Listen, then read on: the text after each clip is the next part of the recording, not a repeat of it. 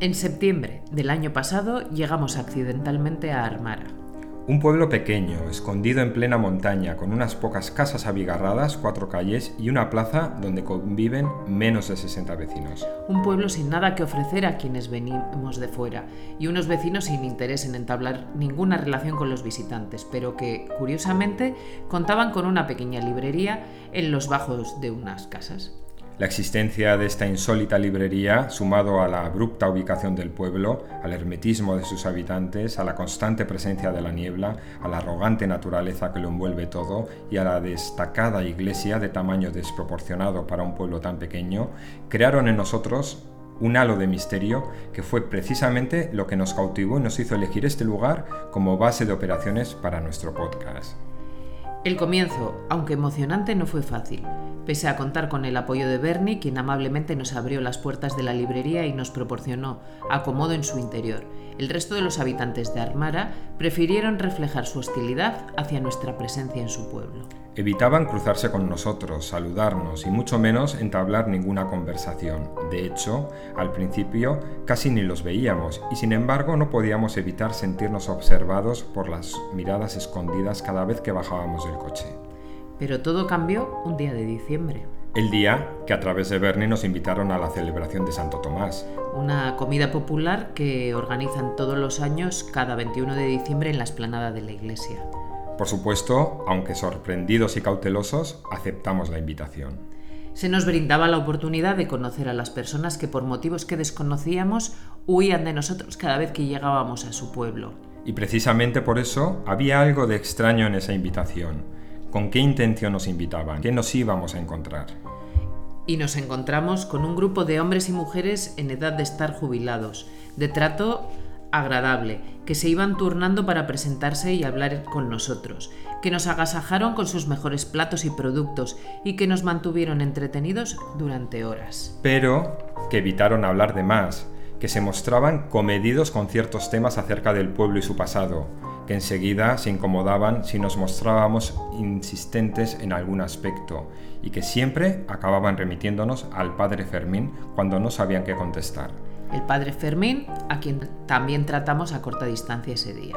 Un hombre que además de guía espiritual del pueblo, nos pareció que ejercía mucha influencia en el día a día de Armara y que parecía llevar la voz cantante en cuanto a la gestión municipal. Y que además nos dio la sensación que colaboraba en algo con Leire, la única joven que se dejó ver por allí y que luego supimos que residía en Londres, aunque visitaba Armara asiduamente, donde aún vivía su familia. Y si ese día marcó un antes y un después en nuestra relación con el pueblo, hubo otro acontecimiento que avivó las sospechas que ya nos acompañaban sobre que algo raro pasaba en Armara. Exactamente. El día que al llegar encontramos a una patrulla de la policía al lado de la iglesia.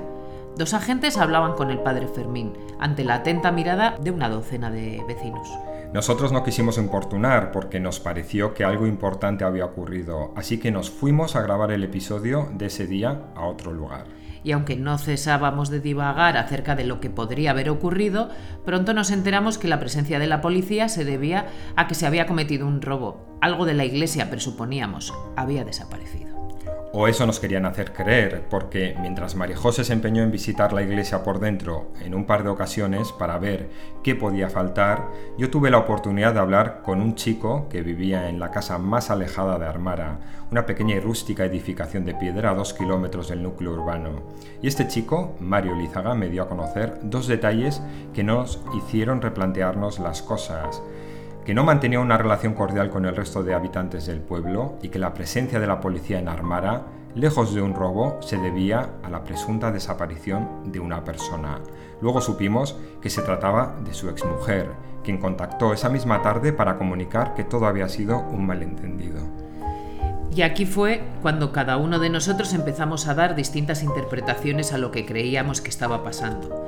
Porque yo estaba convencida de que algo había desaparecido en una de las hornacinas del interior de la iglesia y que claramente sería una pieza robada.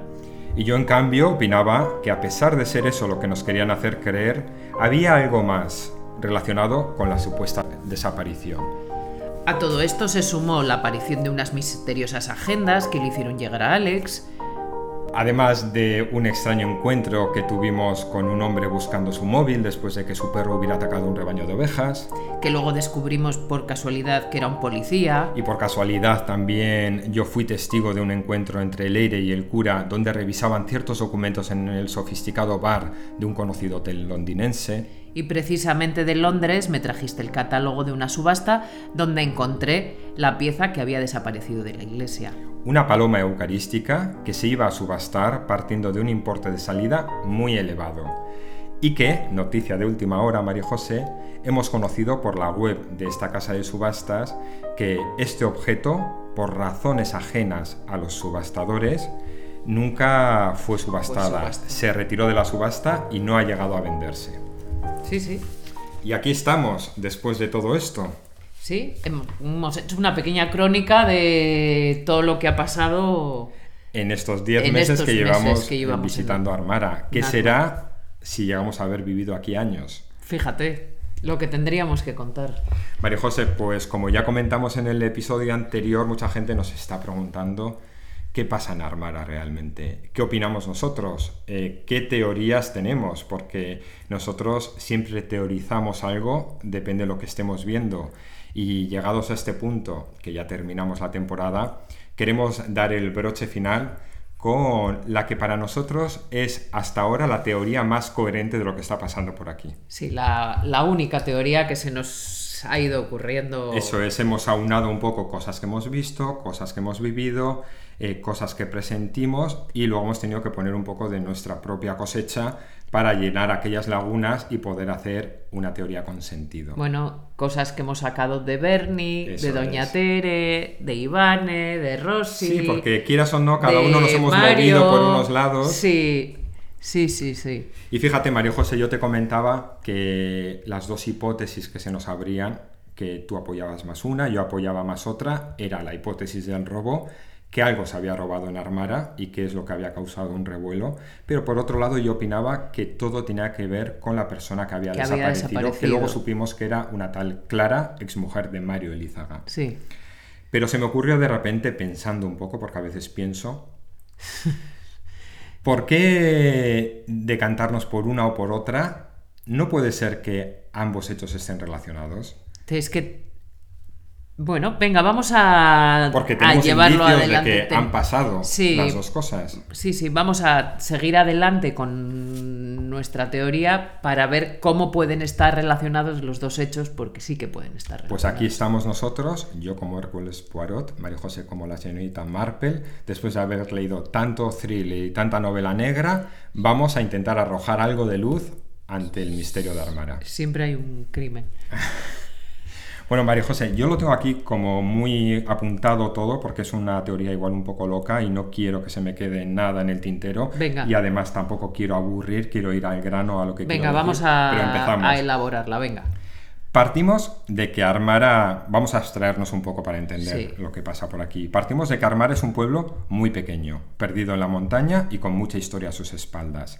Se entiende Mucha historia, eso nos dicen. eso es. Se entiende, que... se entiende que en otros tiempos un pueblo así, en un entorno tan hostil, para garantizar su supervivencia, tuvo que desarrollar un importante sentido de comunidad que todavía lo percibimos cuando llegamos a Armara. Sí, ese, ese hermetismo, incluso ese día 21 de diciembre, cuando hacen mm. las cosas conjuntamente, se ve una unión se ve un algo no escrito, un sí. es, no es, que tampoco puedes describir muy bien, ni tienes indicios muy importantes, pero... Como un pacto de comunidad. Eso es. Porque en esta situación, como digo, históricamente en ese pueblo seguramente todos se necesiten los unos a los otros.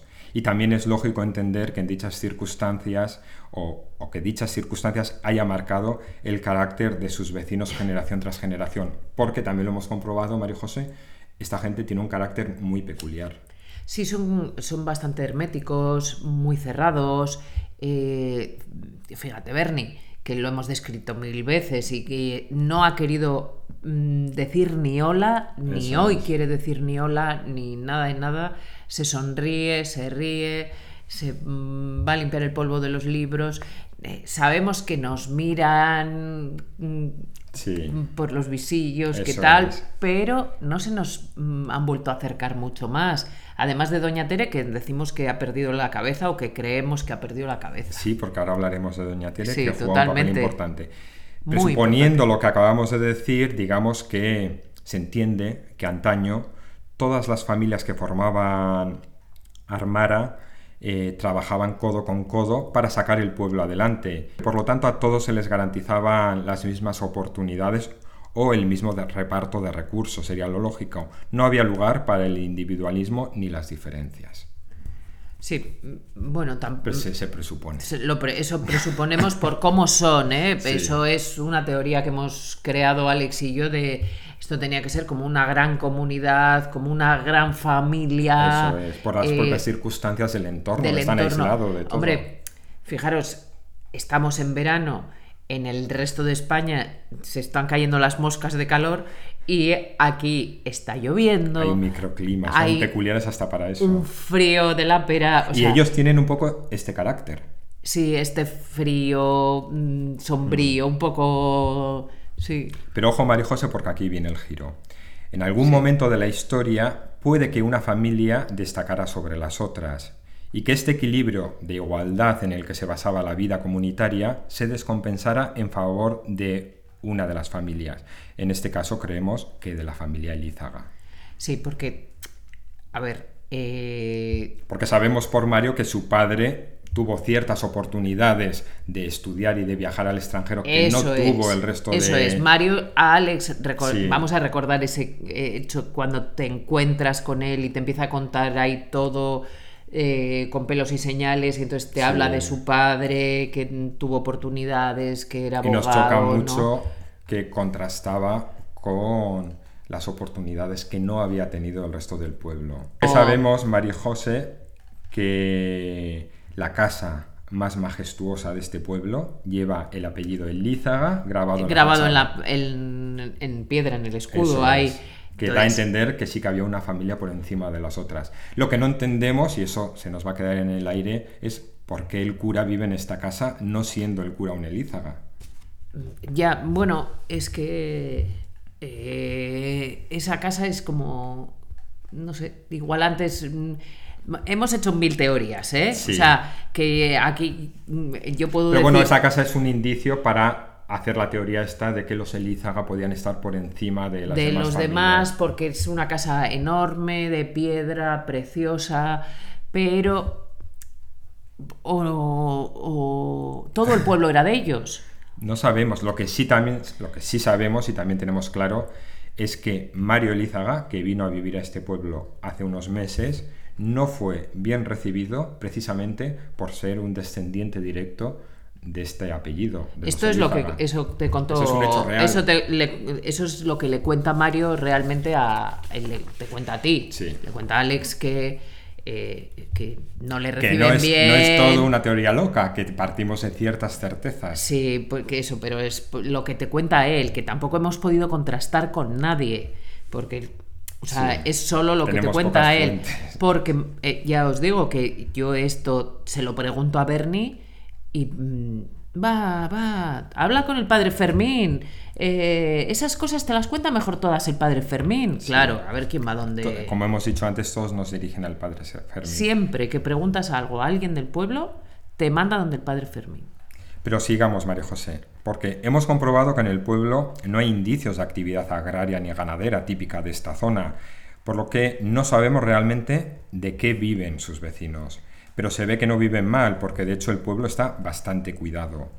Entonces, No, que está súper cuidado. llama la atención que un pueblo tan perdido, tan pequeño y con gente tan mayor esté tan cuidado. Está súper cuidado, las casas están súper en muy buen estado, eh, está limpio, mm, no sé, eh, llama mucho la atención. Si vienes aquí, te piensas que es el típico pueblo de gente más joven, pudiente.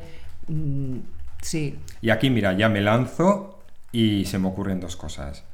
Que cuenten con un motor económico que les permita ir generando ingresos en función de sus necesidades o que cuenten con financiación exterior. O ambas cosas, y me explico. Sabemos, porque tú lo has llegado a ver, María José, que en el interior de la iglesia guardan una copia importante de utensilios litúrgicos, representaciones religiosas en forma de esculturas, cuadros, trípticos, de documentos, de libros, que aunque a ojos inexpertos como los nuestros puedan parecer cacharrería, nadie nos garantiza que realmente no se trate de piezas valiosas. Y sabemos además también eh, un dato contrastado y comentado por aquí, eh, que el cura y que el leire, quizás como representantes de todo el pueblo, se mueven en el mundo de las subastas, digamos, premium. Por lo que no descarto que esta gente se dedique a ir vendiendo estas cosillas que a saber cómo han llegado a parar aquí para ir manteniendo sus ingresos. Sí, bueno, esta sí que es una teoría que no hemos contrastado con nadie, de nadie, de nadie. Esto mm, Alex lo cuenta así, todo de seguido, como muy bien, pero no lo hemos contrastado con nadie. Sí que es verdad que Leire trabaja en una casa de subastas en Londres, ¿no? Eso, eso es un hecho que lo sabemos porque nos lo contaron ese día de tal sabemos que Alex les vio en Londres al, cura y a Leire. Les vio en... O las dos teorías eran o son amantes o están en, en algún negocio o algo clandestino que no quieren que les vean. Pero para que veáis que nuestras presunciones tampoco están tan equivocadas, nosotros antes de este encuentro ya empezamos a sospechar que algo se traían entre el cura y Leire. Sí, pero bueno, eran sospechas que a mí me hacían gracia y todo. Te recuerdo que yo siempre decía, a ver, Alex, vamos a dejar de ver fantasmas en todas partes, vamos a dejar... Mm, pero sí que es verdad que eh, aquí hay algo que en ese motor económico del que habla, del que habla Alex, eh, es importante. O sea, aquí por mucho que la gente sea mayor y sea jubilada, eh, mm, falta algo para ver qué es lo que pasa y cómo y qué ha pasado. ¿De qué vive esta gente? Y, claro, y encima hay una librería. Sí. O sea, que es todo como extraño en el mismo pueblo. Sí, todo... Pero María José, permíteme seguir porque nos quedamos en eso. Venga, sí, sí. Creemos que puede haber una venta de objetos objetos que tú has visto. Objetos que yo he visto en la iglesia. Y que puede haber una venta de esos objetos para financiar el pueblo. Una cacharrería. Pero fíjate que yo esto lo veo como un plan B, como una opción desesperada porque ya han agotado otras vías de ingresos. Y aquí va otra de mis hipótesis locas, que difícilmente puedo mantenerla con argumentos sólidos, pero que yo creo que se puede entender y que es bastante certera. Yo creo, María José, que los Elízaga contrajeron una deuda moral con el resto de familias del pueblo, cuando por lo que sea se enriquecieron por encima de los demás y quebraron ese pacto de igualdad que existía. Creo que hubo un tiempo en que esta familia mantenía al pueblo y esta dependencia se ha ido alargando hasta hace poco tiempo, hasta que el padre de Mario Elízaga murió arruinado, como comentamos, y no solo dejando a su hijo desamparado, sino dejando a todo el pueblo sin ingresos. Sí, o sea, es que yo lo que veo es que ese encuentro con Mario te cambia la perspectiva total del nos pueblo. abrió una visión que no entendíamos. Pero a, Alex le ha cambiado radicalmente la visión del pueblo, porque empieza a hablar Alex, después de ese encuentro con Mario, empieza a hablar de eso, de la financiación, del... De, pero ¿qué te ha contado que no me estás diciendo? Porque no veo qué es lo que... O sea, ¿de dónde sale todas esas teorías económicas de eh, mm, todo era una gran comunidad, que sí parece porque casi todas las casas son iguales, que casi todos son parecidos, pero... Pero ahora me vas a entender, María José, porque ahora entra en juego un objeto que yo creo que es la única que lo has visto, que es la paloma eucarística, ese objeto que desapareció de la, objeto de la iglesia. Desapareció de la iglesia, sí. Porque sigamos con esta teoría que estoy hilando. ¿Qué hacer sin la fortuna de los Elizaga? ¿Qué hace este pueblo cuando de repente ya no tienen un ingreso garantizado? Puedes empezar a vender las cosillas de la iglesia que tuviste en su momento. Y aquí entra, como digo, la paloma eucarística. Pieza que tú comprobaste que desapareció de una de las hornacinas de la iglesia, pieza que encontramos en el catálogo de la casa de subastas inglesa, y aquí va la información que hemos comentado en último lugar, pieza que no acaba subastándose por motivos que desconocemos, pero en la web de esta casa de subastas tan prestigiosa mandan un comunicado diciendo que por razones ajenas a los subastadores, esta pieza, esta paloma eucarística, sale del lote a subastar. Sí, pero yo sigo sin entender muy bien la relación entre todo que tanto unes tú, porque yo digo, es verdad que yo eh, en esa primera visita a la iglesia vi esa paloma eucarística, eh, seguro no, segurísimo, en esa visita que todo el mundo se da la vuelta en la iglesia, que todo el mundo me miraba, que esto, que no pude entrar en la chatarrería esa, que tienen ahí miles de cosas. En una segunda visita eh, pude entrar en la chatarrería, pero mm, eso, ahí... La chatarrería que igual son joyas de mucho valor. Totalmente, totalmente, pero está todo... Bueno, todo súper revuelto, todo súper... Bueno, es una chatarrería, país para que mm, os hagáis idea. Unos pañuelitos y alguna cosa más así, pero nada más. Pero es que fíjate, María José, porque sigo uniendo cosas o sea, que no sé, lo que yo a donde voy es que no sé qué tiene que ver como financiación para el pueblo. O sea, es ahora que. te explico porque a eso iba. ¿Qué tiene que ver, en este caso, la paloma que haya sido robada con los Elízaga, que supuestamente, según mi teoría, financiaban el pueblo y mantenían al pueblo. Si la paloma era del pueblo, la podían haber vendido directamente, sin dar explicaciones a nadie, pero no se vendió. ¿Y por qué no se vendió? ¿Realmente se robó esta paloma? Pues aquí va otra de mis teorías locas. En ese sentido yo creo que ha habido un doble robo y me vas a tener que dejar que me explique. Sí, sí, sí, sí, sí, explícate, explícate. A ver, es que es, que es curioso. Lo dos robos creo que ha habido. La operación de la venta de la paloma se lleva en secreto porque la paloma, a diferencia del resto de cosas que tú viste en la iglesia, no pertenece al pueblo. La paloma paloma eucarística, que creo que encima pusimos una foto en Instagram para que se viera. Sí, no me acuerdo yo ya del... Sí, pero sí, sí, sí. Pues yo creo que esta paloma tan valiosa pertenecía a los Elízaga. Y aquí uno, paloma robo y Elízaga. Vale, pero si pertenece a los Elízaga, sí. ¿qué pinta? Leire, que no es Elízaga, y el cura, que tampoco es Elízaga, en Londres vendiendo la paloma. Ahora te lo cuento. Venga. Haz tu teoría loca, loca. Puede que esta paloma, siendo de los Elízaga y estando en la iglesia, puede que se mantuviera custodiada por la iglesia, por el padre Fermín, por el cura o por el pueblo, como fianza a los pagos que el padre de Mario hacía periódicamente para mantener la vida en el pueblo. ¿Qué pasa? Que cuando este hombre muere, se descubre que además está arruinado y embargado, el cura astutamente pone a la venta la paloma antes de que la requisen por embargo o antes de que la reclamen sus herederos legítimos. No sabemos si hay un registro de ella ni siquiera, pero ¿cuál es la sorpresa del cura y de Leire en este caso y de todos los vecinos del pueblo cuando descubren un día que la paloma no está en la hornacina donde debía estar, que ha desaparecido y que la operación de subastarla por varios millones de euros, como vimos, se ha frustrado y con ello el porvenir del pueblo. Todo esto que estás contando, yo se lo he preguntado a Ivane y se lo he preguntado a Rosy. Y, o sea, me han mirado con una cara de mm, perdona, ¿estáis locos? Ellos no saben nada de que ha habido un robo. Ellos vinieron aquí y nos lo confirmaron porque había habido una denuncia por desaparición. Y espera, María José, porque aquí meto este nuevo concepto la desaparición de una mujer que lo voy a unir con todo esto. Sí, espera un segundo. Se me está ocurriendo que esas libretas que tú tenías eh, ponía todo el rato Paloma.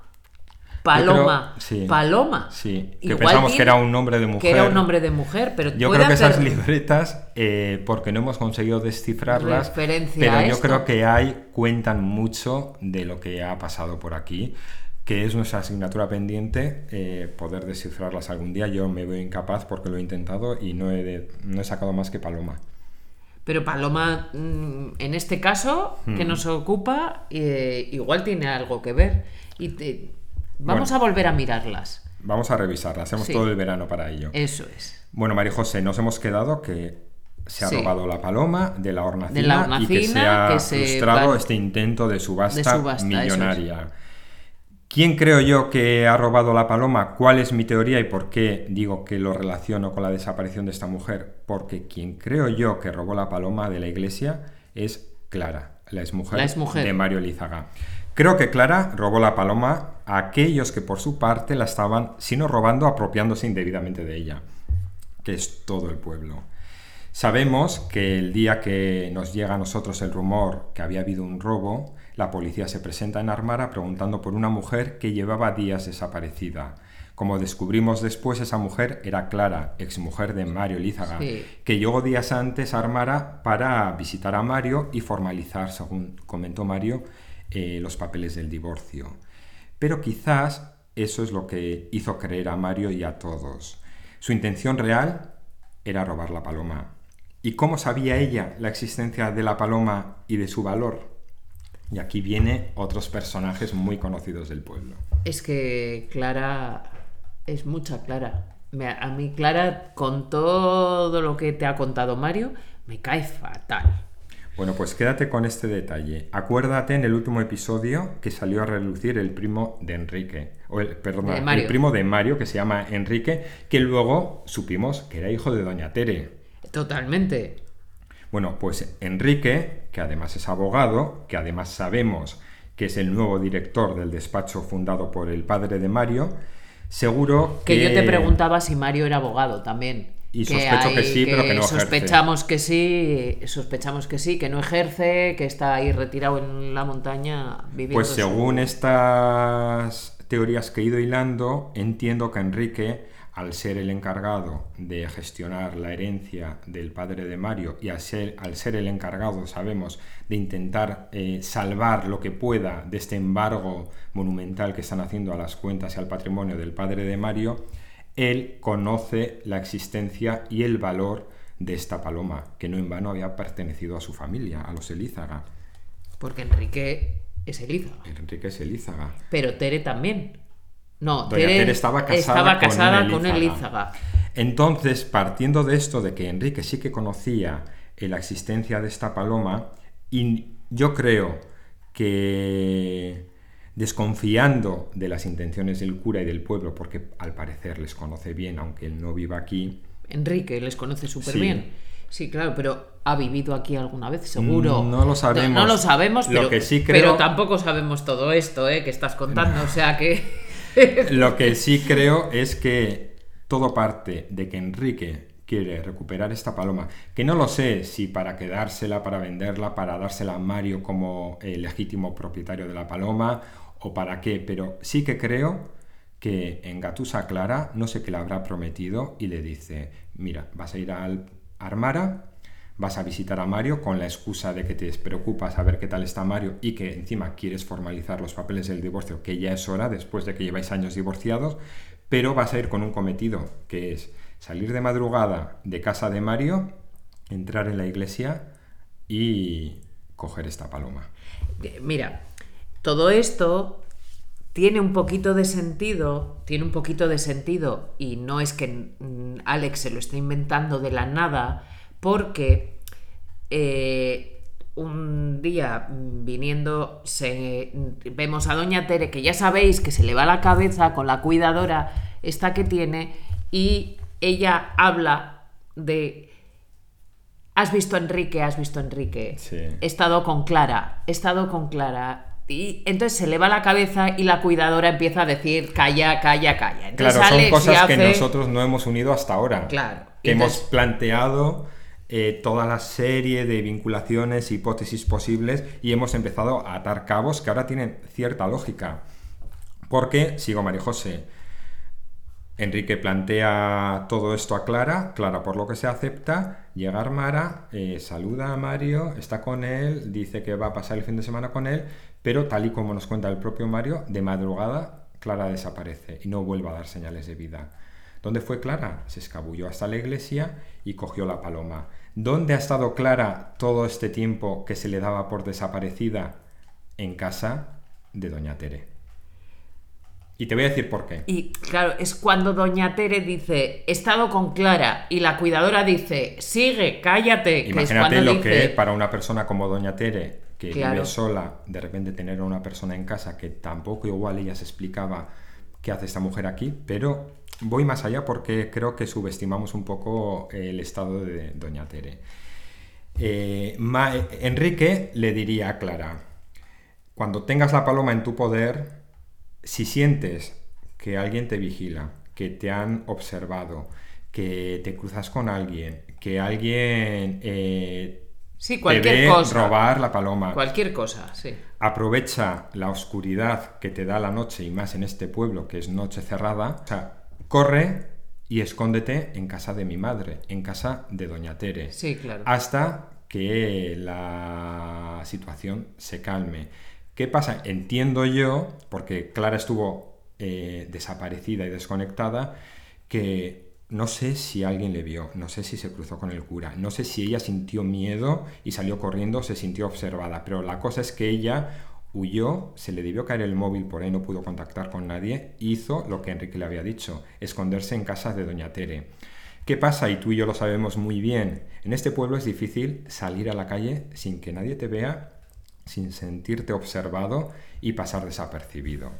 Y yo creo que Clara se vio en una situación que no sabía cómo salir de esa casa sin que le vieran y parecer sospechosa, porque digamos que ya se había levantado la liebre de que había habido un robo porque la paloma no estaba en la hornacina donde llevaba años habitando. ¿Qué pasa? ¿Y cómo sale Clara de esta situación? El día del revuelo. el día del revuelo, cuando la policía llega al pueblo, que nosotros nos hacen creer que por un robo, pero en realidad es porque la están buscando a ella, ella eh, no es consciente de todo esto, porque ella no sabe que porque ha faltado a trabajar varios días han denunciado su desaparición.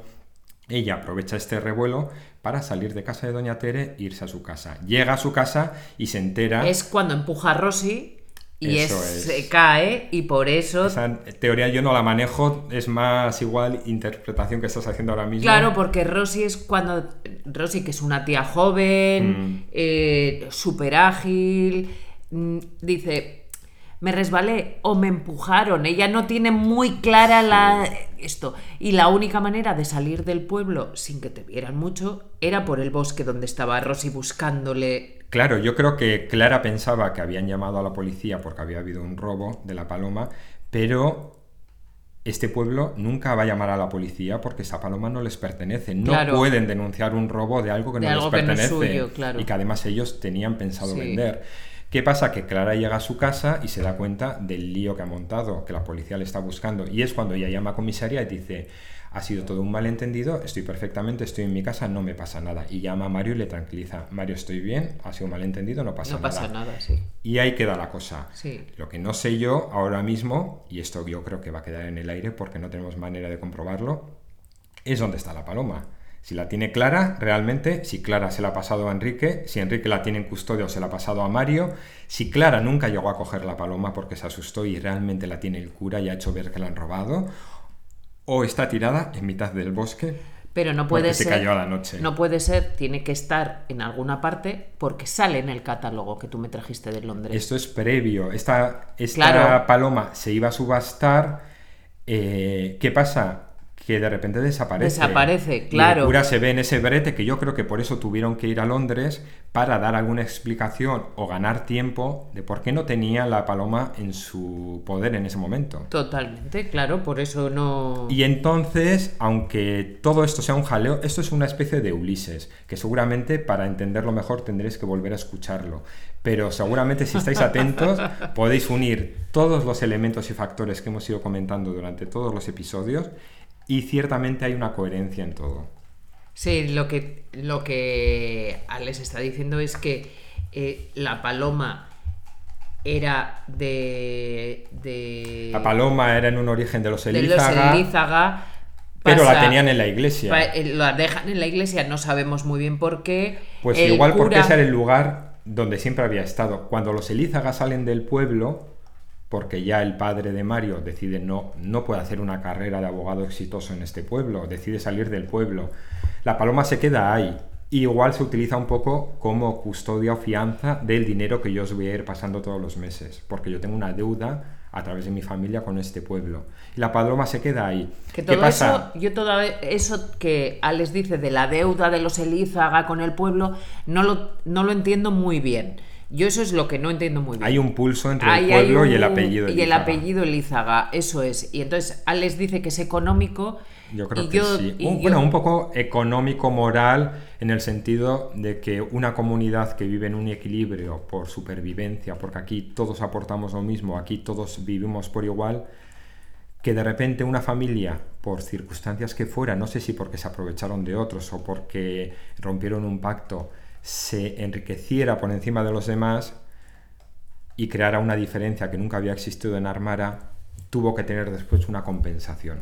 Bueno, pero al margen de esa teoría, de esa, de esa parte de la teoría de la economía del pueblo que todavía no la comprendemos muy bien, lo que dice, o sea, la teoría que tiene más o menos sentido es que esa paloma, que era de los Elízagas, se pone en el pueblo como para que sea de todos y que Sí. esté, eh, mm, Por lo menos por disfrute de todos, Sí. que es algo que yo he visto que el- Sí. el- la podías ver, vamos, yo no la valoraba mucho, pero, pero se podía ver y se podía contemplar y era de todos, eh, aunque fuera Elízaga, mm, viene Clara, que es la exmujer de Mario, ¿no? Sí. Eh, eh, viene a firmar los papeles, pero en el fondo ya está con Enrique, que es el primo de Mario, y a Sí. su vez el hijo de Doña Tere. Tere. Esto es un culebrón en toda regla. Que lo que te iba a decir de Doña Tere